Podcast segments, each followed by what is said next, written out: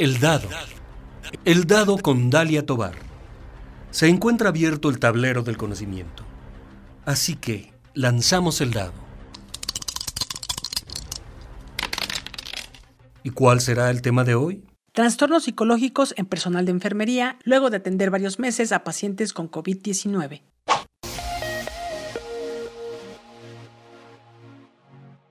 El 28 de febrero de 2021, se cumplió un año que se detectó el primer caso de COVID-19 en México.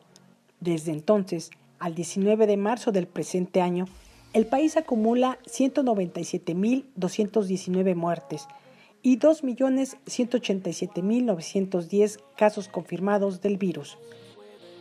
Ahora recordemos un poco lo que pasó el año pasado, en abril y mayo, cuando el personal de salud vivió una situación muy complicada al considerarlos como vector de transmisión de modo que algunos y algunas fueron agredidos y enfrentaron a un virus del que apenas se tenía conocimiento en el mundo.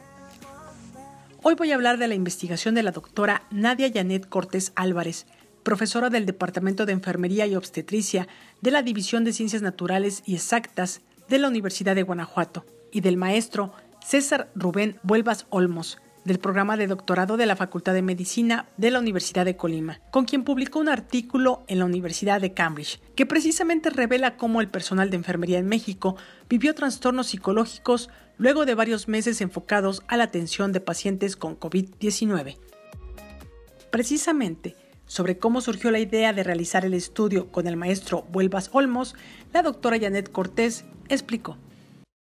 Surge primero para observar como ciertas circunstancias que estaba viviendo el personal de enfermería durante esta pandemia. Primero, recordamos, por ejemplo, que el personal de enfermería había sufrido ciertos ataques, dado que se les empezó a considerar como vectores de contagio. Surgieron casos, por ejemplo, de enfermeros que no se les permitía usar el transporte público o que incluso tuvieron que llegar a la necesidad de dejar de usar el uniforme al momento de trasladarse a su lugar de trabajo. Entonces es como el primer evento que, que observamos que, que estaban eh, viviendo. Después, si vemos las estadísticas, México en el momento del estudio se encontraba dentro de los primeros países que mostraba mayor cantidad de muertes y contagios en trabajadores de la salud. Entonces ahí vamos como sumando factores que ponían en riesgo la salud mental de los trabajadores de la salud. Y como tercero, por ejemplo, observábamos que la mayoría de las muertes que se llevaban por COVID-19 eran en, en, un ambiente hospitalario, en donde precisamente pues el personal de enfermería estaba brindando la atención. Entonces, si sumamos los factores que fueron vistos como vectores de contagio, si vemos que hubo una cantidad muy elevada de personal de salud que falleció por COVID-19 y, y si le sumamos además que ellos estaban en contacto directo con los pacientes que finalmente terminaban eh, muriendo por, por el virus, pues encontramos como que había una suma de factores que ponían en riesgo la salud mental de los trabajadores de salud, en este caso específicamente al personal de enfermería.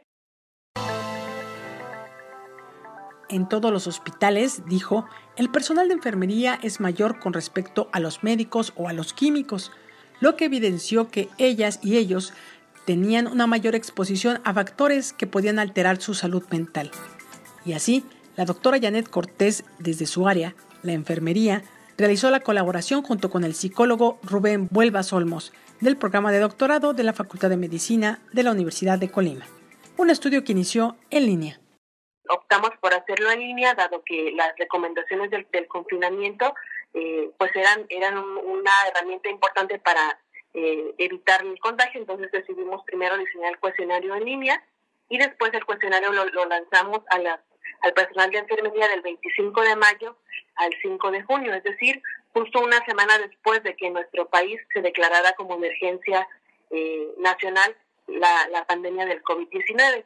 Estuvo ya hasta el cuestionario en estas fechas y eh, el personal podría podía eh, contestar el cuestionario para poder recolectar la información e inmediatamente después comenzamos a analizar los resultados con el objetivo de mostrar los efectos justo después de que, de que se, declarara una emergencia nacional en nuestro, en nuestro país. Del 25 de mayo al 5 de junio. El cuestionario incluyó las siguientes preguntas. Incluimos primero eh, preguntas respecto a información básica como sexo, edad, número de hijos, si consideraba, por ejemplo, que se habían incrementado sus horas laborales desde, desde que comenzó la pandemia. Les preguntábamos también si consumían alcohol o, cigarrillos antes de la pandemia y si, si, se habían incrementado una vez que inició la pandemia. Es decir, esta fue la sección como de, datos generales, que fueron aproximadamente 10 preguntas. Y después incluimos lo que fueron los, los cuestionarios. Primero incluimos el, el cuestionario que se llama IESR, que tiene 21 preguntas. Después incluimos el de agotamiento emocional, que son aproximadamente 10 preguntas. Y finalmente el K10, que eh, son 11, 11 preguntas. Entonces, más o menos así estuvo estructurado el cuestionario. Las escalas que fueron evaluadas para este trabajo fueron escala IESR para malestar traumático, la MBI-EE e en agotamiento emocional y la K10 se empleó para malestar psicológico. De esto nos explica la doctora Cortés Álvarez. Eh, son escalas que ya están evaluadas, que ya están eh, estandarizadas y que son que tienen estadísticamente, digamos, un valor eh, que nos permiten poder identificar eh, ciertos ciertas alteraciones emocionales. Hablando específicamente, por ejemplo, del IESR, este es un cuestionario que está diseñado específicamente para, para evaluar un evento en específico, es decir, eso te da la bondad de preguntarles por un evento específico, que en este caso es, es la pandemia, y lo que mide es eh, cómo responde una persona ante un evento estresante. Y lo que mide son eh, ciertos síntomas que se relacionan con el estrés postraumático. y la segunda escala, que es eh, la escala del MPIE, e, lo que mide es la respuesta que tiene también el participante, pero a estímulos estresantes en un entorno laboral, es decir, no, no en, en en, un ambiente abierto, sino específicamente en un ambiente de, de trabajo y, por ejemplo, mide eh, qué tan cansada está mentalmente una persona en el entorno laboral debido a una situación específica, a un estímulo estresante específico que está viviendo en ese momento. Y la última, que es la del, la del K10, lo que mide es el malestar psicológico, es decir, síntomas de ansiedad y de, y de depresión que puede tener una persona también debido a un, a un estímulo no favorable en su entorno. Entonces, en conjunto, los, los tres cuestionarios lo que nos permiten es evaluar, digamos, una especie de salud eh, emocional del personal de enfermería en, en ese momento que se aplicó el cuestionario.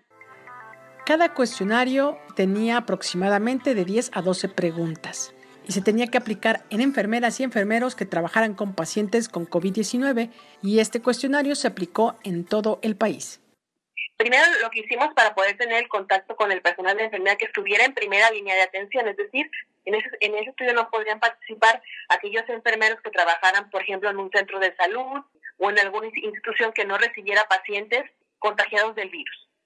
Entonces, para eso lo primero que hicimos, aprovechando que mi compañero César vive en el estado de Colima y que tiene contacto con las autoridades, primero tuvimos una reunión con la jefa estatal de enfermería del estado de Colima, platicamos la idea de la investigación y ella nos, nos proporcionó una lista de, del personal de, enfermería eh, del estado de Colima y después trabajamos como una especie de bola de nieve en la que unos nos, nos eh, dirigían o nos sugerían, o sea, yo conozco también a, tal persona eh, que también está eh, en la primera línea de, atención para los pacientes del COVID-19 y entonces ellos mismos mandaban el link. Y después eh, hicimos la misma, la misma mecánica para el resto de los estados, de manera que pudimos recolectar información del personal de enfermería de, de todos los estados de, de nuestro país.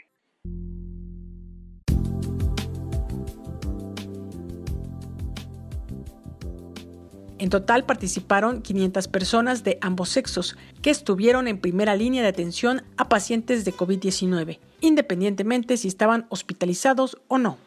Reunimos 500 participantes de ambos sexos, pero que sí estaban en primera línea de atención. Tuvimos respuestas de personas, pero que al momento de, analizar la información, pues veíamos que, no cumplían con nuestros, con nuestros criterios, entonces al final solamente cumplieron 500 participantes. De esos 500 participantes, la mayoría fueron mujeres. La mayoría eran mujeres porque eh, regularmente el área de enfermería o por ejemplo si vemos en las universidades el ingreso siempre es mayormente eh, del sexo femenino. Entonces también una vez que se emplean, la mayoría siempre son mujeres. Y en ese estudio la mayoría de los participantes fueron mujeres, eh, la mayoría estaban casados, la mayoría tenían hijos y la mayoría reportó que eh, consideraba que se habían incrementado significativamente las horas que estaban laborando una vez que llegó la pandemia. Los resultados.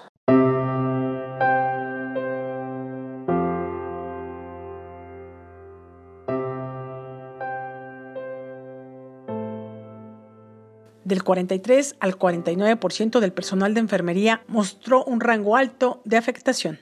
Dentro de, los resultados, primero, eh, respecto a, las tres escalas que, medimos, eh, casi el 50% estamos hablando de un, de un rango de 43 a, a 49%, mostraron niveles elevados tanto de la, de la angustia traumática como del agotamiento emocional y como de la angustia psicológica. Es decir, casi la mayoría se puntuaron en el rango más alto de afectación. Después, dentro de, nuestros resultados, quisimos observar si había algún factor que estuviera asociado a, una mayor afectación, es decir, si había alguna característica en especial que hiciera que el personal de enfermería tuviera como un mayor riesgo de presentar estas alteraciones. Y dentro de lo, que, de lo que nosotros encontramos fue, primero, que aquellas personas que tenían más de dos hijos era como una especie de factor de riesgo para mayores afectaciones psicológicas. También aquellos que reportaron un mayor incremento en las horas laborales también fue un factor asociado a peores resultados. Es decir, aquellos que trabajan más tienen mayores afectaciones. Aquellos que tienen más de dos hijos tienen mayores afectaciones. Y también encontramos, por ejemplo, que, aquellos que consumían alcohol o tabaco antes de, iniciar la pandemia mostraron un aumento significativo del consumo. Es decir, están consumiendo tal vez como una especie de, de manera de afrontar el problema, están consumiendo en mayor medida alcohol y, tabaco. Quienes tenían dos o más hijos estaban en un dilema.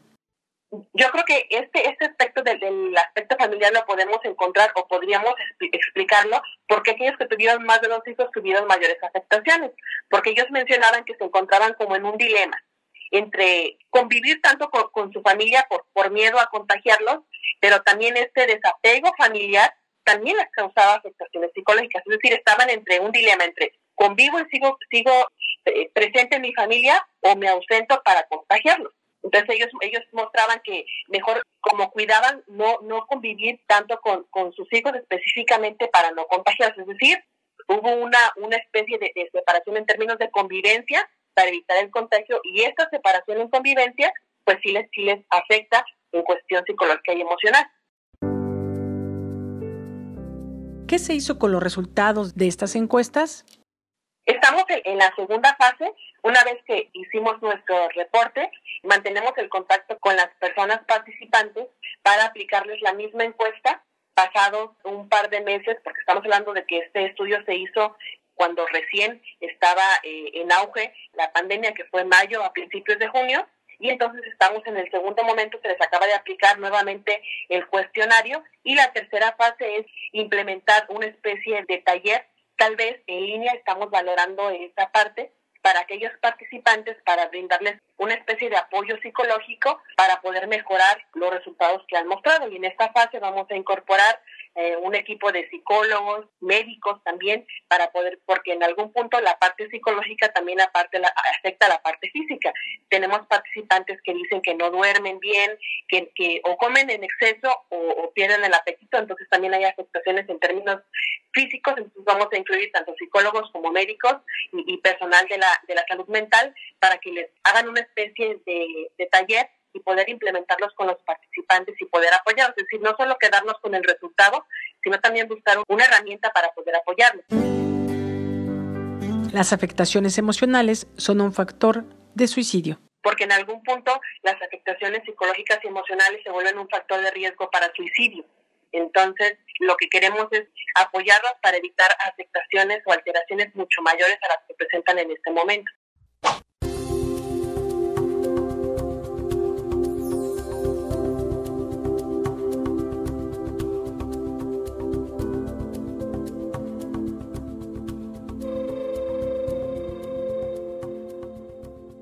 La doctora Nadia Yanet Cortés Álvarez es profesora, como lo hemos mencionado, del Departamento de Enfermería y Obstetricia de la Universidad de Guanajuato. La licenciatura en enfermería la tiene por la Universidad de Colima, así como la maestría y el doctorado en ciencias médicas por esta universidad, con línea de investigación en neurociencias. También tiene la licenciatura en pedagogía por la Universidad Multitécnica Profesional y es miembro activo de la Sociedad de Neurociencias de Estados Unidos. Ha participado como ponente en congresos nacionales e internacionales, obteniendo diversas premiaciones. La doctora Cortés Álvarez es la invitada de El Dado, es a quien ha escuchado y está platicando sobre la investigación que realizó junto con el maestro César Rubén Vuelvas Olmos del programa de doctorado de la Facultad de Medicina de la Universidad de Colima, con quien publicó un artículo en la revista de la Universidad de Cambridge, que revela cómo el personal de enfermería en México vivió trastornos psicológicos luego de varios meses enfocados a la atención de pacientes con COVID-19. Ahora la doctora Nadia nos explica cómo es que deciden publicar esta investigación en la revista de la Universidad de Cambridge, que en español se titula Medicina del Desastre y Preparación para la Salud Pública. Afortunadamente, desde que eh, inició la pandemia, las revistas tuvieron a bien, dado que es un, virus que desconocíamos en, la vertiente que tenemos actualmente, entonces las revistas tuvieron a bien abrir un número especial para recibir investigaciones que tuvieran que ver con el COVID-19. Entonces, lo que, lo que hicimos fue elegir esta revista porque su enfoque es respecto a desastres en términos, por ejemplo, de virus, y entonces su enfoque es mostrar como el panorama que, está viviendo cierto país o, cierto gremio una vez que llega este, esta especie de, de desastre. Entonces elegimos esta revista por el enfoque y el objetivo de la investigación. La Universidad de Cambridge, una universidad de más de 800 años, Sí, y, creemos que el alcance que podría tener en cuestión de difusión, que es lo más importante en la investigación, hacer una difusión para que la información le, llegue a, las personas que, están en posibilidad de, implementar acciones para, para apoyarlos, ¿no? Entonces consideramos que esta revista nos iba a brindar el alcance para, para darle, darle la difusión y que en un segundo momento pues el gobierno pudiera implementar estrategias para apoyar al personal de enfermería. La publicación podría apoyar al personal de enfermería a nivel internacional. Y nosotros estamos trabajando, en el caso de, la jefa de enfermeras de Colima, en estrategias que puedan implementar en los hospitales y estamos trabajando también en, hacer una comunicación con el estado de, Guanajuato, que es en, donde yo laboro, para que nos permitan el acceso e implementar también los talleres con el personal de enfermería en algunas eh, especies de, de descanso que les puedan brindar para poder intervenir. En Guanajuato la encuesta se realizó principalmente en la capital. Fueron, la mayoría fue del, municipio de Guanajuato y fueron en, hospitales, es decir, aquellas personas que reciben y que, están en contacto con pacientes que están intubados y hospitalizados y en, una etapa grave del contagio. ¿Cómo se enteró la doctora Nadia que se publicó su estudio? Porque recibimos un, primero eh, me invitaron dado que fuimos de los, de los primeros en, en México, creo, en, en, trabajar con la salud mental, es decir, una vez que llega el virus a nuestro, a nuestro país, se empieza a trabajar en estrategias, por ejemplo, para encontrar un tratamiento, las afectaciones físicas, las secuelas a corto y largo plazo, pero de pronto se, perdió un poco el enfoque de cuáles iban a ser las afectaciones en términos de salud mental, es decir, tuvieron a bien buscar estrategias para la cuestión física, pero descuidaron un poco la salud mental. Entonces nosotros fuimos de los primeros que, que investigaron la, salud mental y entonces me invitan a formar parte de la portada de uno de los números de la revista representando a México y entonces nos invitan a, publicar nuestro estudio porque tuvimos algunas notas de, difusión nacional entonces es ahí donde recibimos la, invitación para publicar nuestro estudio y formar parte de la portada.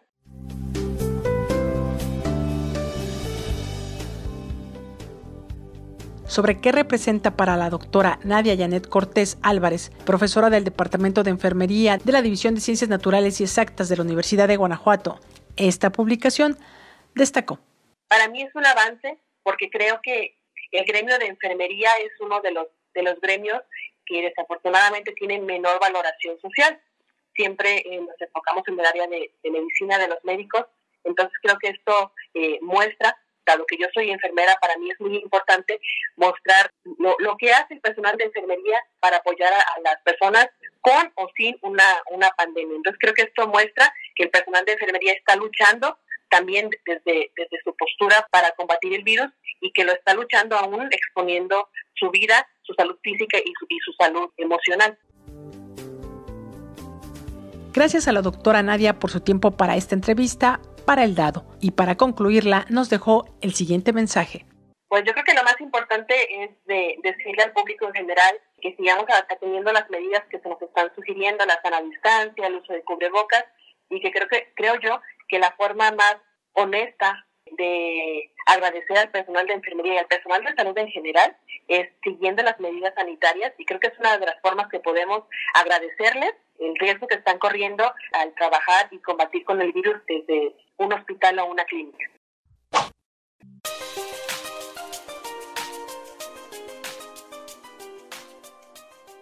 Estamos por llegar a la meta de este juego, pero antes vamos a lanzar los dados cayó en anuncios.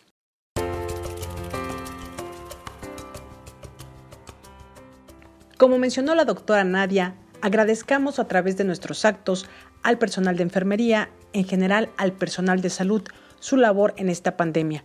Así que no bajemos la guardia, tomemos las medidas de sana distancia y si salimos, usemos bien el cubrebocas. Infórmate a través de fuentes oficiales sobre COVID-19. En Guanajuato puedes entrar a la página www.coronavirus.guanajuato.gov.mx y a nivel federal en la página www.coronavirus.gov.mx.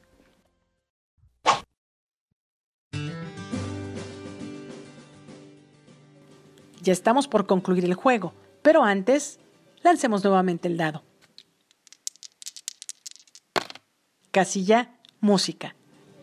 Cerremos con el gusto musical de nuestra invitada en el programa, la doctora Nadia Janet Cortés, profesora del Departamento de Enfermería y Obstetricia del Campus Guanajuato de la Universidad de Guanajuato.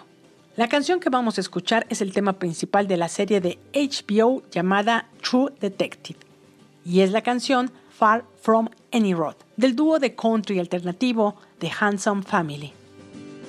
Los dejo con la canción, eso es todo de mi parte, nos escuchamos en la próxima emisión. Hasta pronto.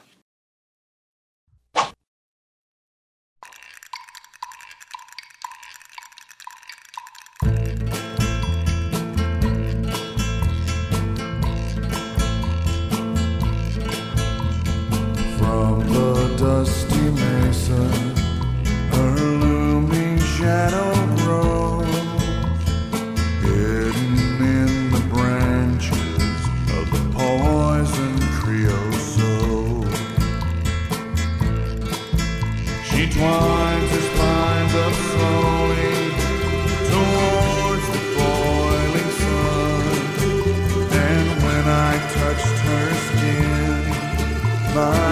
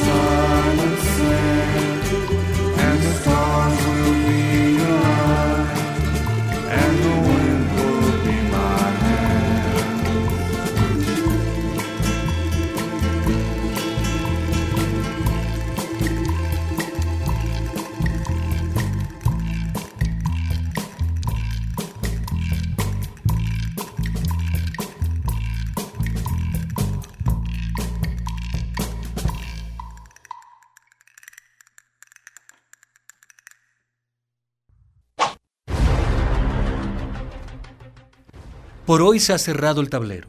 Los esperamos en la próxima emisión de El Dado, una producción de Dalia Tobar para Radio Universidad de Guanajuato.